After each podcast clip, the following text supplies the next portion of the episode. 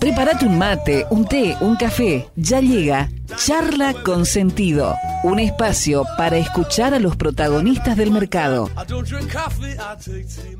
Auspician este bloque. IEB, Invertir en Bolsa, empresa líder en el mercado financiero, con más de 10 años de experiencia brindando soluciones de inversión y financiamiento para individuos y empresas. Consulte el sitio web ingresando en www.ieb.com.ar.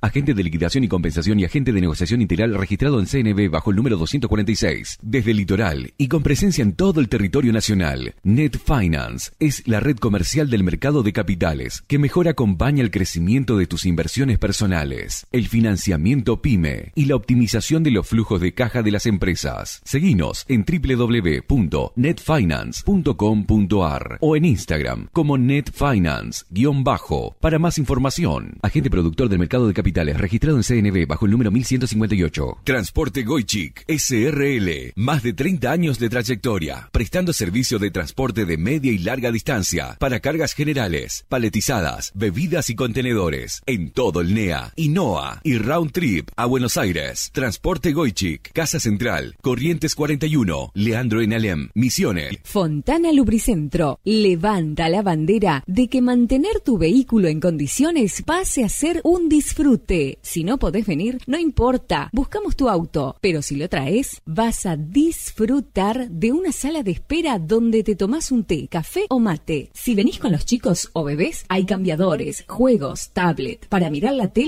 y más. Fontana Lubricentro, por tu derecho a tener tu auto bien y disfrutar hasta cuando está en el servicio. Libertad y Neuquén, Oberá Misiones. En InView somos un equipo de expertos en mercados de capitales, tecnología y estrategia, dedicados a ofrecer las mejores herramientas, soluciones y productos de inversión. Invertí junto a tu asesor de confianza en InView. InView Sau, ALIC I número 205, ACDI número 121, ACD número 17 barra CNB.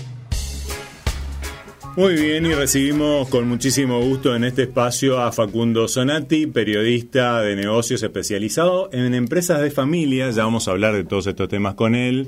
Eh, santafesino de San Vicente, eh, un pueblo agroindustrial de Santa Fe. Todo esto tomado de su bio, de diferentes redes sociales. Estudió en Rosario y desde hace más de una década vive en Buenos Aires y trabaja en Buenos Aires. Actualmente en CNN Radio Argentina, en Forbes, en la multiplataforma Neu entre otros medios, con pasado también en el periodismo gráfico, en el Cronista y en La Nación y en otras emisoras radiales también. Y bueno, este, esto ya es personal mío, destacándose por la claridad de sus conceptos y la precisión de sus informes y comentarios, y autor del reciente lanzamiento de su libro Los 50 de la Bolsa, en el que destaca las empresas argentinas que cotizan en el mercado de capitales. Así que, Facu, un gusto tenerte con nosotros. ¿Cómo estás? Muy bien, muy bien. Muchísimas gracias. Gracias por la presentación.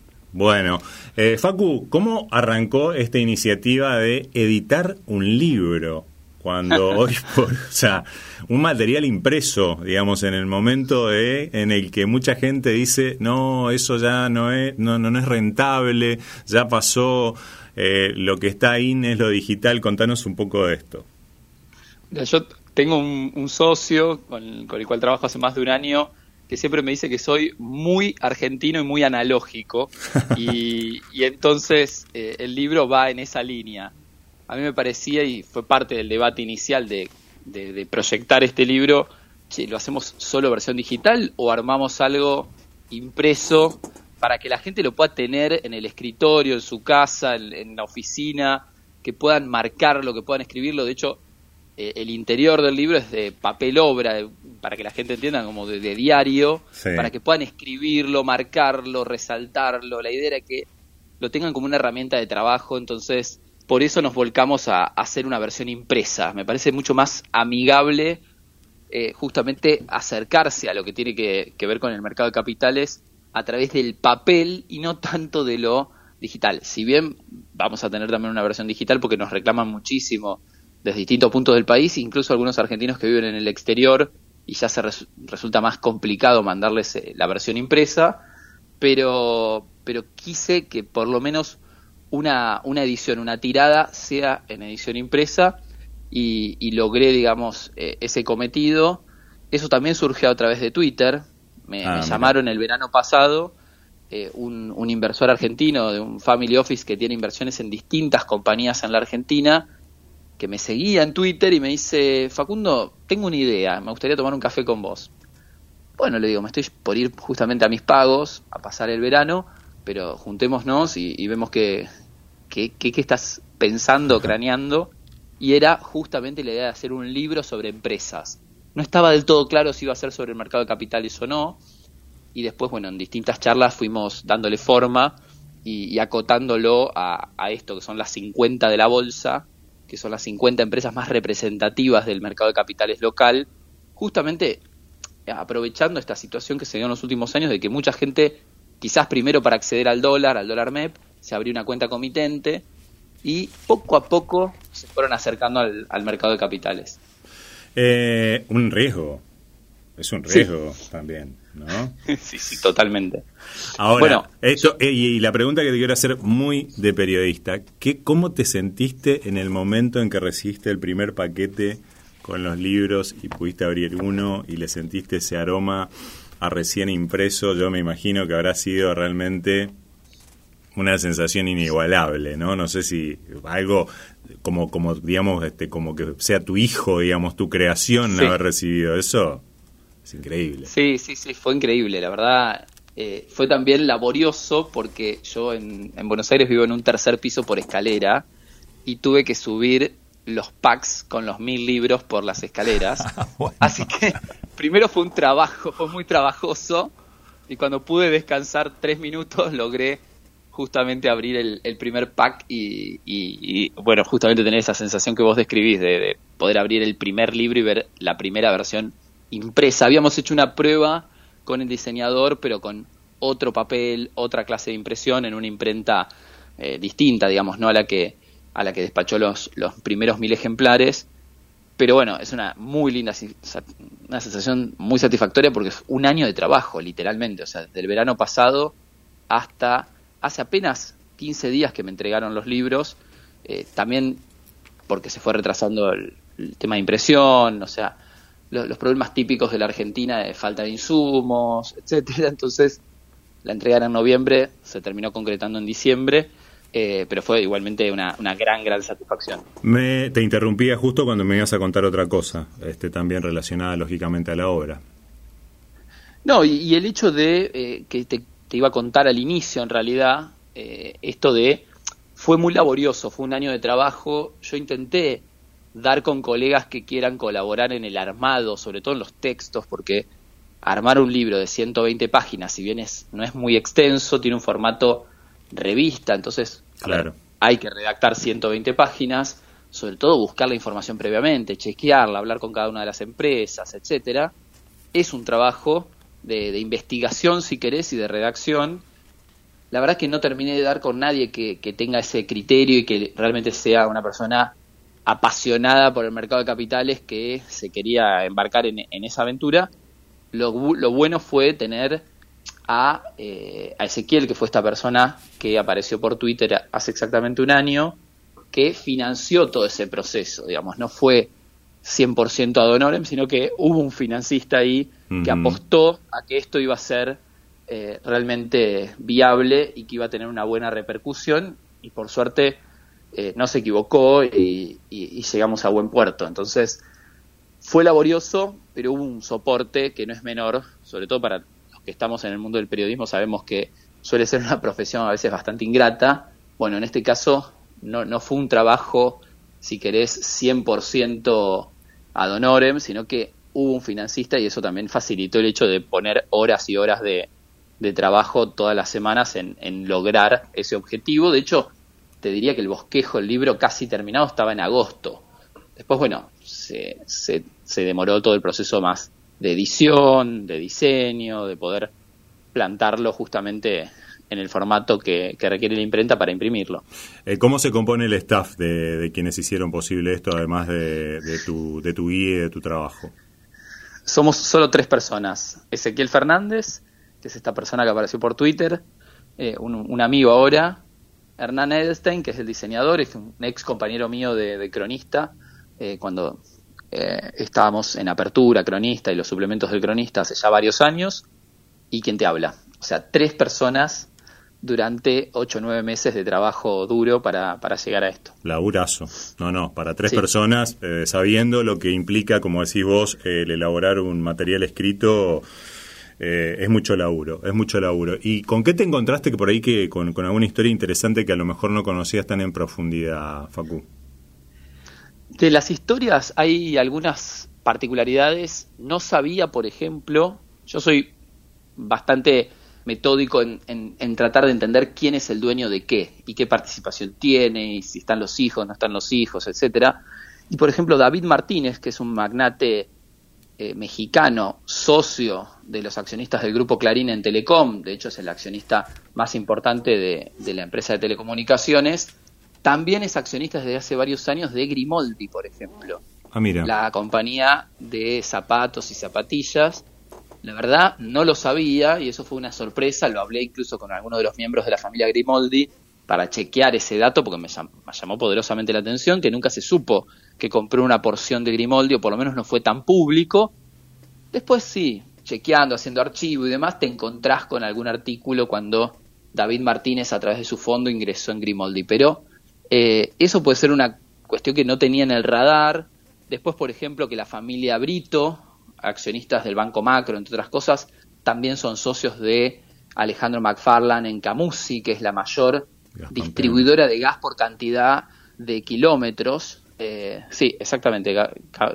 Camusi es un grupo que era italiano, después pasó a manos de, de McFarlane y compañía, y dentro de, de, esa sociedad también está la familia Brito con un peso específico importante, si mal no recuerdo, tiene el 37% del paquete accionario, ni más ni menos, y tampoco es tan público, tampoco es tan conocido. Un poco la raíz de este, de este proyecto nació justamente así. Hay gente que cree que, por ejemplo, FB o Ferrum es una empresa extranjera y en realidad es una familia de origen alemán que hace 100 años que produce en la Argentina y que viven en la Argentina, ya son cuatro generaciones en la Argentina.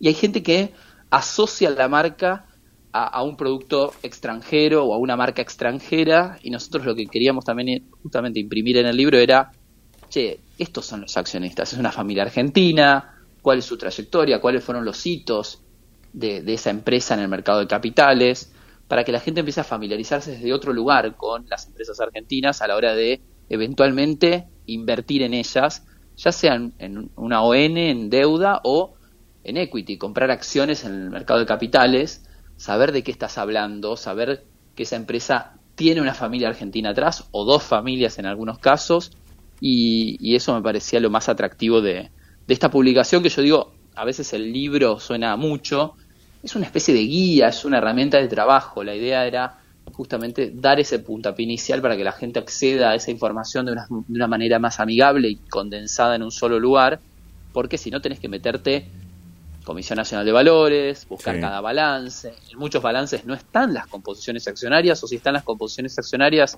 no está el detrás de escena, digamos, sino que tenés sociedades y no sabes quiénes son los dueños de esas sociedades.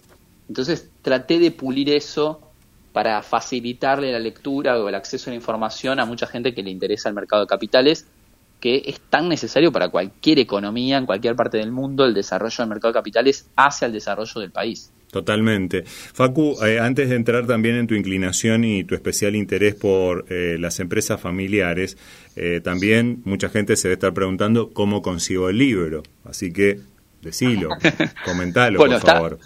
puedo decir, por suerte, que está casi agotado, porque sinceramente sobrepasó mis expectativas también eso.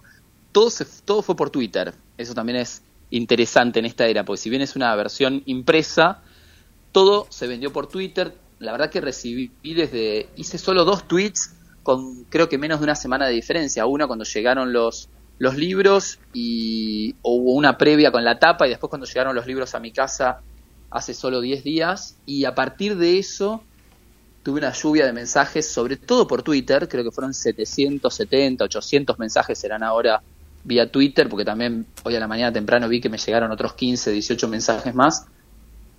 Instagram, algunos pocos por, por Gmail o algún mail o, por WhatsApp, pero la inmensa mayoría por Twitter. Logré despachar a distintos puntos del país casi 500 libros eh, y quedan, bueno, varios de ellos en manos de los sponsors del libro, fue la, otra instancia, digamos, del trabajo entre octubre y noviembre, eh, sumar voluntades al proyecto para justamente financiar la impresión y poder llegar a, a esos mil primeros ejemplares. Así que los sponsors también se llevaron libros para repartir entre, entre sus clientes o incluso entre los accionistas o gente interesada en el mercado de capitales también. Así que queda un remanente de libros que se pueden retirar en Avenida Santa Fe, 1675, piso 4, en la ciudad de Buenos Aires, que es donde quedan los últimos libros. Sinceramente, se vendió todo, entonces estamos especulando con hacer una segunda edición de mil ejemplares o avanzar directamente a la versión digital para hacer un lanzamiento más formal, si querés, en, en febrero, primera quincena de marzo, cuando todo el mundo vuelva plenamente a, la actividad. Así que esa es, esa es la realidad. Bueno, y la gente que no te sigue, que te siga, porque ahí vas a seguramente, seguramente ir subiendo las novedades que se produzcan. Arroba Facusonati es tu, tu cuenta de, de X. Así es, ¿Eh? siempre como digo, con y doble T, Facusonati, me encuentran ahí. Twitter es mi, o ex, como se lo llama ahora, es, es. la cuenta que más utilizo. Bueno, eh, y otra cosa que eh, te quiero preguntar también sobre el libro. Eh, es, la verdad que ayer me encontré, es una sorpresa el mapa, que lo mm. publicabas creo que ayer, si no me equivoco, en una foto también en Twitter, de la enorme cantidad de participación que tiene el Fondo de Garantía de Sustentabilidad del ANSES en diferentes, digamos, en, en distintas empresas y en algunos casos son paquetes accionarios realmente muy importantes. Muy importantes, sí, sí, sí, totalmente. Exactamente, la herencia que tuvo, digamos, la ANSES a partir de la estatización de lo que fueron las AFJP hizo que se quede con una enorme porción de, de acciones de distintas compañías. En algunos casos es muy minoritaria, pero en otras tiene un peso específico muy, muy relevante el Estado a través de la ANSES con participaciones incluso superiores en algunos casos a los accionistas controlantes, solo que los accionistas controlantes tienen o alguna acción de oro o algún tipo de, vínculo con otro dueño privado del sector privado que controlan la empresa, pero el Estado tiene 23, 25, 28% de participación en algunas empresas muy relevantes de la Argentina.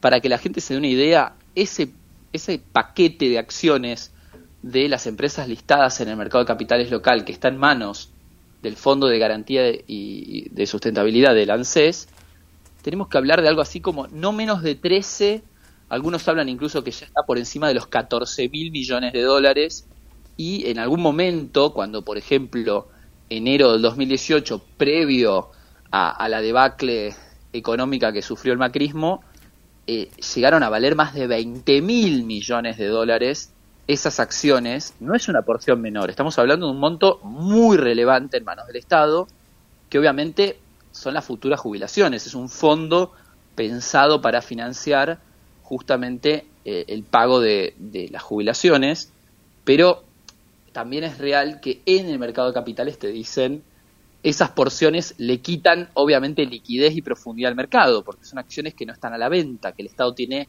justamente en su poder y hace que muchas empresas no tengan eh, mucha liquidez o mucha porción del capital flotante. Eso también se ve en los gráficos que sumen las 50 empresas que, que incluí en el libro. Eso también es relevante porque cuando uno piensa en invertir en una empresa, tiene que ver qué tan líquida es, qué tan, qué tan profunda es en el sentido de cuánto del capital accionario flota en el mercado y cuánto se transacciona a diario de esa empresa y te vas a encontrar con empresas que quizás la porción realmente que, flota en el mercado parece importante, pero una, una, porción a su vez importante de, esa, de ese capital eh, flotante está en manos del Estado a través del ANSES. Entonces tampoco tenés esa liquidez que, uno espera para entrar y salir de una acción, sobre todo aquellos que hacen quizás day trading o que están más atentos a el día a día.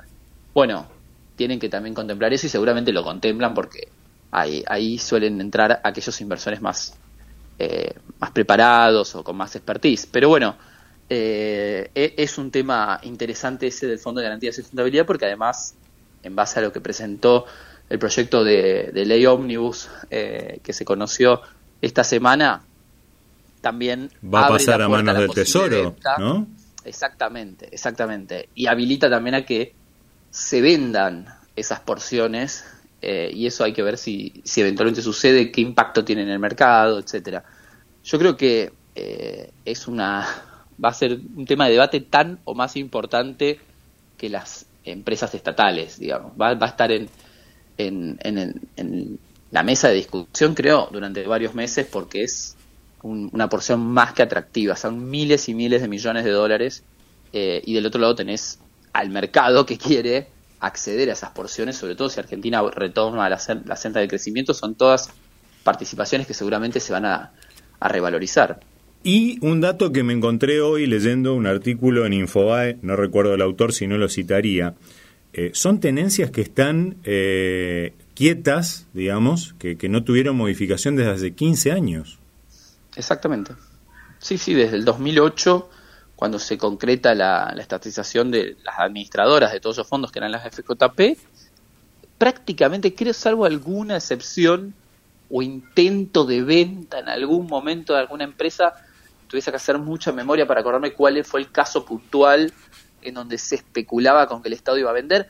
De hecho, cuando Mauricio Macri asume en el 10 de diciembre del 2015, una de las primeras cosas que, se mencionan era justamente que se podía llegar a vender la participación que tenía la ANSES en estas empresas, por esto mismo que te decía antes, de dotar de más liquidez al mercado, de devolverle esas acciones al mercado y que tanto fondos extranjeros como accionistas locales, como los propios accionistas controlantes de esas empresas, recuperen esa porción para eventualmente después salir a, venderla a otros accionistas o otros inversores en búsqueda justamente de, dinero fresco. Eso finalmente no ocurrió y ahora vuelve a despertarse esa, esa posibilidad.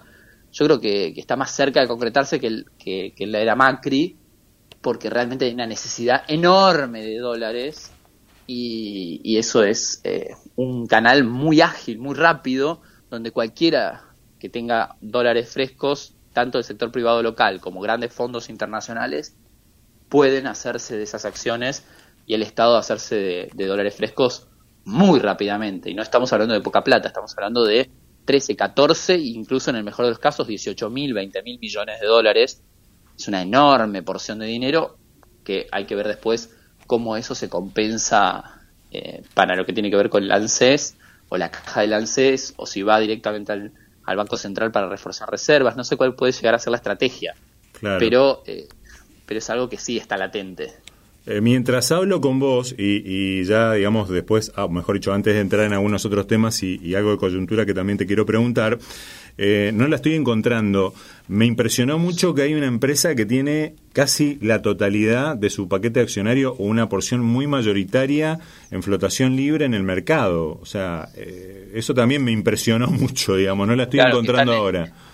En el otro, en el otro extremo decís. Bueno, sí, varias. A ver, el caso de Pampa Energía, que es icónica, tenés tres cuartas partes del capital accionario flotando entre Buenos Aires y Nueva York, por ejemplo, y es una empresa emblemática, si querés, de las últimas dos décadas en la Argentina, y el management, liderado por Mindling, tiene solamente el 25-26% del paquete accionario, para, para que tengan como referencia una empresa muy importante, de mucha envergadura, y donde el grueso de su capital flota algo parecido ocurre con Central Puerto, donde poco más del 30% está en manos de accionistas argentinos, o si querés del management de nuevo, los distintos eh, fundadores de, lo que era Sadesa en su momento y ahora se conoce como Central Puerto, el resto flota en el mercado. Eh, los bancos en general también, si vamos al caso. Sí, estaba viendo Superviel, por ejemplo. El Superviel, el Macro, son todas entidades que más de la mitad de su paquete accionario flota en el mercado y sin embargo los que tienen voz y voto, digamos, y, toman las decisiones son los controlantes que tienen quizás, en el caso de, de Superviel, 37% aproximadamente o 36,1%. Si sumás los dos principales accionistas del macro, las familias Brito y Carballo, tienen también alrededor del 37%. En el caso del Galicia es menos, se calcula que tienen el 31, 32 y sumás también a las familias cordobesas Ruda y Arrin, que eran los dueños de Tarjeta Naranja y que por un proceso de fusión se quedaron con acciones del Grupo Financiero Galicia también. Entonces, sumado los Escazani, los Brown, los Ayerza y estas dos familias cordobesas, haces como mucho el 30-31% del paquete, todo lo demás está en manos de otros accionistas minoritarios, a no ser que alguna de estas familias, a su vez, a título personal, fuera de las sociedades controlantes, también tengan acciones de su propio grupo, que eso también es muy común, digamos, llevándolo fuera del libro al plano internacional, Globant, si vos ves a los cuatro fundadores como miembros también del directorio, ¿qué, por, qué porcentaje de las acciones todavía conservan de Globant? Es el 0,93%, el 0,91%. Juntos ni siquiera tienen el 4% del paquete accionario de Globant. Globant que vale 10 mil millones de dólares, o sea, tienen 400 millones de dólares en acciones los cuatro fundadores, que a su vez fueron vendiendo a lo largo de todos estos años. Claro. Pero me, sin confirmar esto, un rumor, se dice que ellos a su vez, a través de otras sociedades, eh, tienen mayor participación en la compañía, solo que no se ve eh, a simple vista en los informes de la SEC o, o en los distintos reportes que presenta la compañía aparentemente tendrán una porción mayor. Pero bueno, eh, puede suceder eso también. Claro. A la vista, digamos, lo que se puede confirmar es eso. Eh, quiero mencionar, eh, ya para, digamos, dejar por un ratito de lado lo del libro, porque también son amigos nuestros auspiciantes, Grupo IEB es el main sponsor de, los 50, de las 50 de la bolsa. Así que bueno, le mandamos un saludo también a, Nacho Abuchdid y a toda la gente de IEB, que habitualmente también este, lo solemos tener de, entrevistados aquí, que bueno, fueron también, este, creo, también un, puntapié importante para, para que vea luz este, y vea la luz el Totalmente. libro, ¿no? Sí, ahí gracias a Nacho, que fue el, el primero que confió que esto iba a tener repercusión y, y, se sumó obviamente también con su, con su apoyo y por eso es el main sponsor de, de esta primera edición del libro. Eh, bueno, ya lo decía en tu reseña y en eh, las reiteradas referencias que vos hiciste a diferentes familias. Eh, ¿Cuál es, por dónde pasa tu especial interés por las empresas familiares, Facu? Trabajo desde hace 13 años aproximadamente en el periodismo de negocios y siempre hice foco en las empresas de familia. Es algo que me apasiona. Yo creo que desde que soy chico, yo nací en un pueblo donde estoy ahora, de hecho, pasando el verano en San Vicente, Santa Fe, y, siempre de chico con mi viejo íbamos de un campo al otro campo y siempre le decía, ¿de quién es esta planta de silo? Eh, ¿Cuántas hectáreas tiene? ¿Tiene herederos? ¿Quiénes van a heredar? ¿Trabajan en el campo o no lo trabajan? ¿Lo alquilan o no lo alquilan? ¿Tienen animales? ¿Por qué no tienen un tambo? ¿Por qué no invierten en una granja porcina? Perdón, eh, ¿cuántos años tenía cuando comenzaste no, estos comentarios? 12, 11, 14. Bueno, unas inquietudes, la verdad, tremendas. Sí, sí, sí, era, era un bicho raro, sinceramente, me acuerdo hasta mis abuelos y todo lo veían como este chico que le pasa porque está tan interesado en mapear la zona y saber quién es quién en la zona. Y sin embargo, siempre me apasionó. Claro, pero también nací en un pueblo que hubo tres fábricas de cosechadoras, Senor, Bernardín, Bofeli, todas empresas familiares que en algún momento tuvieron una escala muy importante a nivel nacional. Pensá que San Vicente fue el pueblo con mayor consumo de acero per cápita de la Argentina durante toda la década del 60. Había 800 obreros, tres fábricas al mismo tiempo produciendo cosechadoras. Es una zona de, empresas de familia. Todos los productores agropecuarios, en esencia, son empresas familiares, algunos más profesionales, otros menos, pero son empresas familiares. Y yo creo que tiene que ver un poco con eso, un poco esa curiosidad de saber cómo se va desarrollando ese entramado de empresas en, en toda la Argentina estoy muy cerquita de Arroyito, donde está Arcor, entonces cuando era chiquito íbamos de vacaciones a Córdoba, pasábamos por Arroyito y veía ese monstruo que era Arcor, que para cuando sos chico parece algo incluso más grande, digamos, era como inabarcable. Y había una familia o varias familias atrás, eso me daba mucha curiosidad, cómo una familia puede ser dueña de todo esto, digamos. Y después, bueno, fui aprendiendo eh, con, con, el correr de los, de los años, estudié en Rosario Relaciones Internacionales, no era específicamente el rubro empresas de familia, pero ahí, ahí estudié y, cuando llegué al, periodismo en Buenos Aires me especialicé en esa, en esa temática rápidamente. Eh, mi primer trabajo fue hacer el ranking, el primero, el original de Forbes en la Argentina, de las 40 mayores fortunas de la Argentina. Y eso fue un trabajo de un año con un equipo, con Juli Tarré, Sebas Catalano, Alex Milber, fue un año de trabajo que para mí fue hiper apasionante porque era realmente acercarme a esas familias que yo había estudiado, leído, o incluso casi con ese perfil más de curioso, a ver quiénes son, qué hacen, dónde están. Bueno, me pude sentar con muchos de ellos, hablar de igual a igual con 22 años tenía. Entonces era muy cara dura, no tenía filtro y, realmente le preguntaba, o sea, pero vos tenés 600 millones de dólares, ¿cómo? ¿Cómo se tasa esto? ¿Es verdad que tenés una estancia no sé dónde? ¿Es verdad que tenés eh, una firma en Estados Unidos? Bueno, esa sociedad que tiene. Y eso me permitió justamente meterme de lleno en las empresas familiares y con los años también empecé a mutar y ser no solo periodista, sino también consultor de algunas de esas familias. Me empezaron a convocar para hacer algunos trabajos específicos, primero más vinculados a la comunicación. Como soy periodista, especulaban con que podía ayudarlos en armar una estrategia de comunicación o en hacer un diagnóstico de comunicación. Y muy a prueba y error me fui metiendo en ese mundo. Conozco a todos los consultores de empresas de familia acá en la Argentina. Muchos años también estuve eh, colaborando, quizás también en la parte de comunicación o el armado de temáticas y demás, con, con Cintia Kaplun, que es una consultora de empresas de familia. Y así me fui de poco metiendo de lleno en eso. Y en los últimos años, te diría de la pandemia para acá, ya me siento un poco más cerca de ser un asesor o consultor de empresas de familia que un periodista.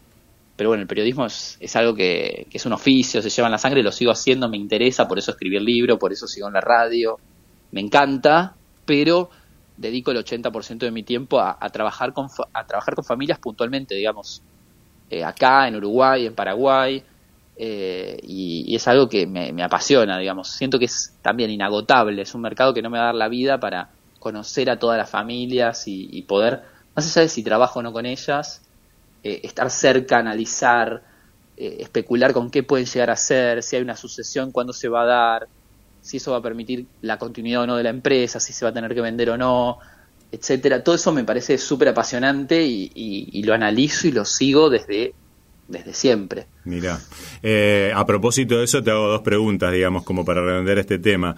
El la famosa regla de que la tercera generación la hace bolsa. Y, el tema del protocolo familiar, porque esto es algo que no lo tienen muy incorporado mucha gente, que a lo mejor tiene una empresa muy chiquita, pero que ya tiene a los hijos, probablemente tenga a los nietos también laburando. Y es un tema muy importante y que vos lo, lo reiterás este, bastante también, ¿no? Total, total. Eso de, el, fundador, que es la primera generación, el abuelo, si querés, después viene el, padre que la consolida y la hace crecer, y finalmente los nietos que la terminan fundiendo, esa tercera generación que, que termina derrochando todos los frutos que generaron las generaciones previas. Si bien es cierto que muy pocas llegan profesionalmente a la gestión de la tercera generación, la empresa llega a manos de esa tercera generación, también es un poco un mito porque hay infinidad de casos en los cuales se pueden encontrar exitosísimas empresas en la tercera e incluso en la cuarta generación, acá en la Argentina, no hablo de, otros países, porque se trata más que nada de un proceso de profesionalización de la empresa de familia.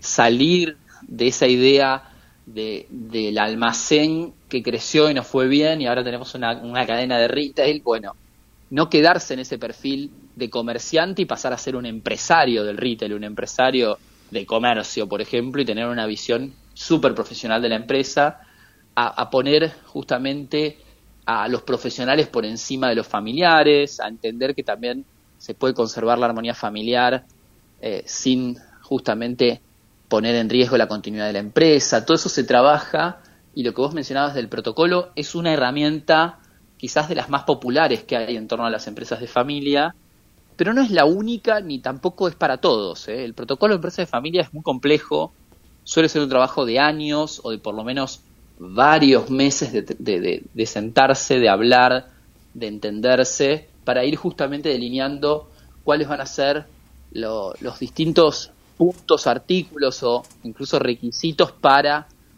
qué va a pasar en el proceso de sucesión, quién va a poder trabajar o no en la empresa, cuáles van a ser justamente eh, los estudios que tiene que tener o la experiencia que tiene que sumar un miembro de la familia que quiera trabajar en la empresa, entender bien los roles, qué es ser accionista, qué es ser director, qué es ser gerente y tener un rol más bien operativo.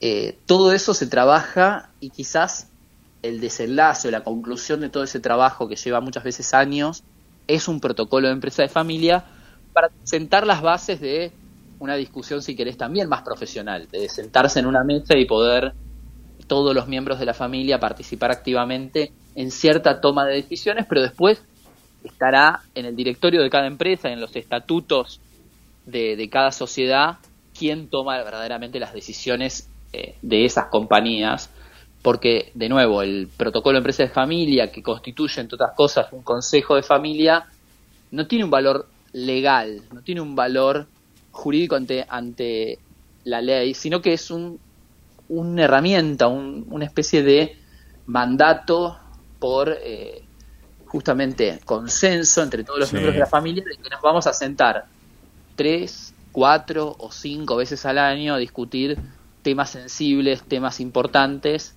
y después serán los directores de la compañía o del holding los que tomen las decisiones finales. Claro, manual de, manejo, no, no un fideicomiso. Exactamente.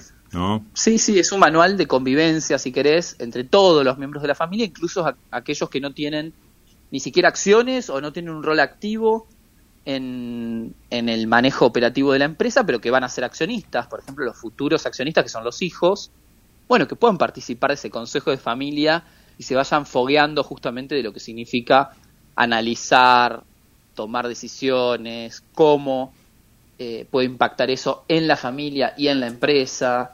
Eh, entonces es muy interesante, el protocolo es, de nuevo, quizás el más popular de, de los documentos o herramientas que suelen abordar las empresas de familia.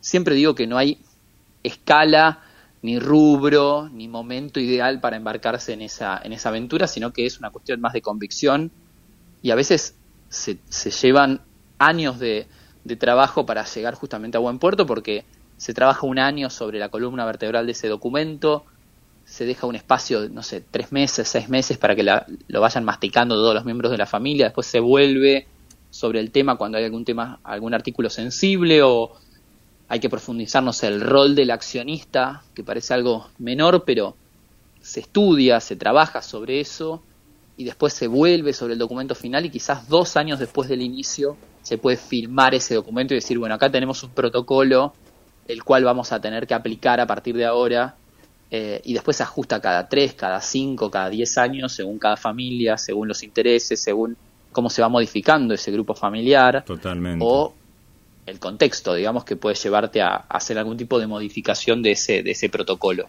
Bueno, voy a ir obviando algunos temas porque te estamos sacando ya demasiado tiempo. Este, eh, no, quiero dejar de preguntar, digamos, por, por la coyuntura también. ¿Qué, ¿Qué punto de vista tenés? ¿Qué análisis pudiste hacer también sobre, bueno, todo este paquete de medidas, tanto del DNU y algunas que están incluidas también en este proyecto de ley ómnibus que, que presentó el gobierno en el día de ayer? ¿Qué te parecen algunas cosas? Sí, Sí, ahí te puedo trasladar un poco la sensación que me, llevé de varias reuniones y charlas que tuve con empresarios en los últimos 20 días. Eh, estuve en Salta, eh, bueno, acá en Mis Pagos también, estuve en Rafael, en San Francisco eh, y obviamente en Buenos Aires. Empresarios también de distintas escalas, distintos rubros. Hay una sensación de, como veníamos, no se podía seguir, se necesitan ciertos cambios, quizás incluso en, en muchos de ellos estructurales, digamos, cambios radicales que permitan justamente trazar un, una nueva, un nuevo horizonte, una nueva expectativa para, el futuro de la economía argentina. Entonces muchos empresarios son conscientes de eso, pero ven todo con gran incertidumbre. No los, no los noté del todo convencidos de que lo que se está gestando pueda justamente llegar a buen puerto. Veremos, digamos, desde mi perspectiva también, o sea, Argentina viene haciendo todo bastante mal desde hace muchos años, 11, 12 años sin crecimiento real, eh, una, economía que, que, se pierde oportunidades todo el tiempo. Uno analiza un poco lo que pasa en Chile, en Uruguay, en Brasil, y vemos pasar trenes y Argentina no se sube a ninguno. Bueno, en parte porque se estaban haciendo las cosas muy mal desde hace mucho tiempo y entonces no tenemos ni la gimnasia ni el músculo para justamente aprovechar esas oportunidades que da el mundo. Yo creo que ese cambio es necesario, de nuevo, ahí me sumo quizás ese pensamiento generalizado de los empresarios, yo lo tomo con mucha cautela, hay una enorme incertidumbre, si bien si salís de Buenos Aires, yo creo que la sensación eh, es un poco más amigable con, lo que está pasando y, hay una sensación de, bueno, por fin vamos hacia otra cosa.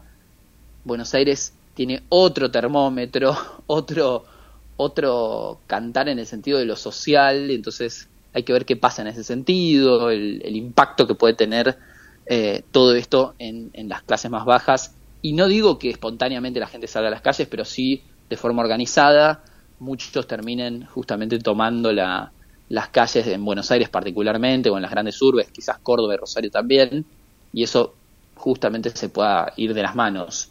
En lo social, digo. Claro. Eh, después, en lo económico, eh, hay, me parece que, esperar varios meses para entender si, si esto realmente va a funcionar o no. Lo vamos a saber pronto, calculo en los próximos 60, 90, 120 días, pero hoy decir fantástico, esto, esto es lo que necesitamos, o por el contrario, decir esto no va a funcionar para nada y es una medida súper autoritaria y demás, también me parece apresurado por, porque justamente no, no, no tenemos de, de qué tomarnos o de dónde pararnos para, para justamente afirmar una cosa a la otra. Yo creo que todavía hay que esperar a, que las cosas vayan tomando su curso y, ver en 90 días, en 100 días, hacer un balance un poco más concreto. Yo creo que también si llega el gobierno bien parado a la cosecha gruesa y si la cosecha gruesa no falla porque todo hace pensar que vamos a hacer una de las cosechas más importantes de la historia argentina, con un Brasil que quizás no está tan bien, precios internacionales sólidos, probablemente entre un, un chorro de dinero muy importante a partir de marzo, abril. Claro. Y eso le, le facilite también el tránsito hasta el segundo semestre al gobierno de Milei. Eh, Veremos. Hay, eh, poniéndole un número, estamos hablando entre 25 y 30 mil millones de dólares aproximadamente, ¿no? Claro, no es poca cosa, digamos. Exactamente, va a ser extraordinario, sobre todo viniendo de un año de una fuerte seca, si querés, de tres años de seca. Entonces, llegar a, a esa instancia, marzo, abril, mayo, con un ingreso de decenas de miles de millones de dólares con todo el dinamismo que genera la cosecha de soja y maíz y eh, la expansión todavía de, vaca muerta, del litio en el norte, etcétera, yo creo que puede facilitar eh, justamente el reordenamiento económico que tanto se pregona. El tema es si la gente va a aguantar todo ese proceso. Y obviamente también no hay que olvidar que del otro lado tenés un montón de intereses trastocados, un montón de gente que obviamente va a resistir porque no quieren perder ciertos privilegios y eso también es real. Entonces, todas esas tensiones hay que ver hasta dónde llegan eh, y si le ponen un freno o no a, a las decisiones de, este gobierno. Totalmente. Bueno, eh, sé que no sos muy de los bonos, del palo de los bonos. No. No para nada, pero digamos también. Para nada. Te escuché decirlo este, en varias oportunidades, realmente me, me, me, causa, digamos, muchas gracias porque lo decís así, desembosadamente, mira, a mí los bonos no me gustan, este, pero bueno, ¿cómo ves también el inicio de esa estrategia de parte del gobierno? Porque se está dando una licuación también muy importante, eh, y bueno, y también te pregunto por el mercado en general, digamos, ¿qué, qué ves? Eh, porque bueno, también el mercado, este, tanto a nivel local, este, como más que nada, digamos, el, el Merval tuvo también un repunte realmente este año súper interesante. Sí, sí, sí. Sí, me paro más en eso, en el equity, en lo que pasa con las empresas en general, en la bolsa. Lo que se vio creo que es el puntapié para algo incluso que puede ser mucho más importante. Piensen, yo siempre trato de trazar el paralelismo con la economía, si querés, con real, el mercado inmobiliario tradicional o el mercado de bienes raíces rurales está en el piso Argentina, o sea, los valores son ridículamente bajos si se ponen a comparar con Uruguay, con Brasil, con Paraguay, ni hablar si nos comparamos con los Estados Unidos, o sea, una hectárea de campo equivalente a lo que podemos encontrar en Pergamino, en Arrecifes o en el sur de Santa Fe, en 50, 54, 55, 60 mil dólares la hectárea, y acá rara vez te pueden llegar a pagar más de 10 mil dólares la hectárea, por campos prácticamente equivalentes en volumen de producción, en, competitividad. Entonces, si vemos eso, si vemos que las propiedades también están en un piso histórico en los últimos meses, si trazamos una línea 20 años para atrás, bueno, las acciones de las empresas son las primeras quizás en demostrar esa recuperación en la evaluación, pero también están lejísimos de los valores máximos ni hablar. Yo creo, no sé si, si van a llegar en el mediano plazo a valer lo que llegaron a valer en el último trimestre del 2017 o enero del 2018, donde algunos bancos llegaron a valer en la Argentina más de 10 mil millones de dólares. Tal cual. 10 mil millones de dólares llegó a valer el Grupo Financiero Galicia. Bueno, dudo que eso suceda en el corto y mediano plazo, pero tampoco puede valer 2 mil millones de dólares, 2.500 millones de dólares, un banco que tiene más o menos el 10%, 9% de la cartera de activos de todo el sistema financiero formal argentino, cuando vos ves un banco equivalente en Colombia, en Perú incluso, en otros mercados que valen tres o cuatro veces más con la misma escala. Entonces, claramente hay un, hay un, un espacio de crecimiento y de recuperación de la evaluación de las empresas en la Argentina. Hay que ver que obviamente esto es a mediano y largo plazo. Yo sigo viviendo en Argentina, creo que Argentina va hacia algo mejor tarde o temprano. Eh, no podemos, digamos, estar más abajo de lo que venimos 11, 12 años de crisis recurrentes, de no crecimiento, de, falta de, visión. Yo siempre hablo con algunos empresarios o con gente de la UIA joven o del Ateneo de la Sociedad Rural y demás. Argentina no tiene un propósito y hasta que no tenga un propósito que es volver a ser una gran potencia, volver a ser el supermercado del mundo, volver a ser algo relevante en alguna materia, en algún momento en la escala, en la esfera global, si no tenemos un propósito como país, muy difícilmente tengamos un, norte y eso creo que, es lo que va justamente a, atraccionar el valor de todos los activos en la Argentina, más allá de la especulación de corto plazo. Entonces, a largo plazo, yo creo que todas las acciones argentinas tienen una posibilidad enorme de multiplicar varias veces su valor eh, los bonos te lo dejo para alguien más eh, especialista. Era, era solo para molestarte, Facu. Eh, quédate tranquilo. Era solamente para, para, para eh, el momento de incomodidad de, la charla. y bueno, y vos dabas el ejemplo también, digamos, de bancos y financieras, que en general son las primeras que penalizan en situaciones por ahí complicadas, ¿no? Pero vos te pones a ver, no sé, capacidad instalada eh, balances y un montón de datos de las empresas y también las empresas están, ponele, las energéticas, muy baratas, muy baratas. Muy baratas. No, no, valores ridículos. Una empresa que tiene 5.000 megas de capacidad instalada, que instalarlo hoy le costaría 5.000, 6.000, 7.000 millones de dólares, no puede valer 1.800. Realmente es absurdo. Pero bueno, eh, es esto, esto, que comentábamos, digamos, Argentina tiene un riesgo país por las nubes, no hay certidumbre, los precios relativos están completamente eh, disparatados, o sea, todo eso se tiene que ordenar, eso va a ser muy tedioso, hay que ver si efectivamente se concreta a rajatabla como, como se supone que quiere implementar el gobierno de Miley, eso va a tener un impacto enorme en la economía porque es una especie de efecto mariposa, digamos, si vos gastás 1.500 pesos en luz y vas a tener que pagar 15.000 pesos de luz, bueno, esa diferencia quizás la dejas de gastar en otros sectores, eso va a tener impacto en otros sectores, quizás explota y vuela el negocio energético, pero se retrotrae, no sé, el entretenimiento. Veremos cuáles van a ser los efectos sobre la economía realmente, pero, pero sin dudas que, hay una enorme, una enorme oportunidad en muchos sectores, no solo los financieros. De hecho, yo tampoco invierto en el sector financiero, en bancos puntualmente, pero sí energético, me parece que es súper atractivo. Eh, ¿Qué tenés? AL30 ya sé que no tenés, seguro. No, para eh, nada, claro. este, ¿Cómo se compone la cartera? que cobré de Central Puerto, por ejemplo. Por los reparto de dividendos de Central Puerto se cobró en bonos. Así que de hecho le, hablé a... A ver, tenés bonos pero privados. A mi broker, claro, le digo, ¿qué es esto que tengo en... Yo no tengo esto, nunca compré ni pienso comprar Ah, no, cobraste dividendos de, Central Puerto. Ah, ok. Tenía plata ahí en Bon. Sí, buenísimo, pero lo tengo ahí, no lo toco ni lo miro, digamos. Pero tengo Central Puerto y Pampa Energía como las dos grandes compañías energéticas que a mí particularmente me, resultan atractivas en la Argentina. Y después todos activos en el exterior. Del S&P 500 para abajo, todo lo que sea CDRs o incluso eh, comprados en, en afuera activos en el exterior, eh, de empresas argentinas que están listadas en el exterior, Meli, Biox y Globan, son tres que sigo también a rajatabla, me parecen tres, tres empresas muy atractivas. Biox es Bioceres, es la mayor empresa de biotecnología vegetal de la Argentina.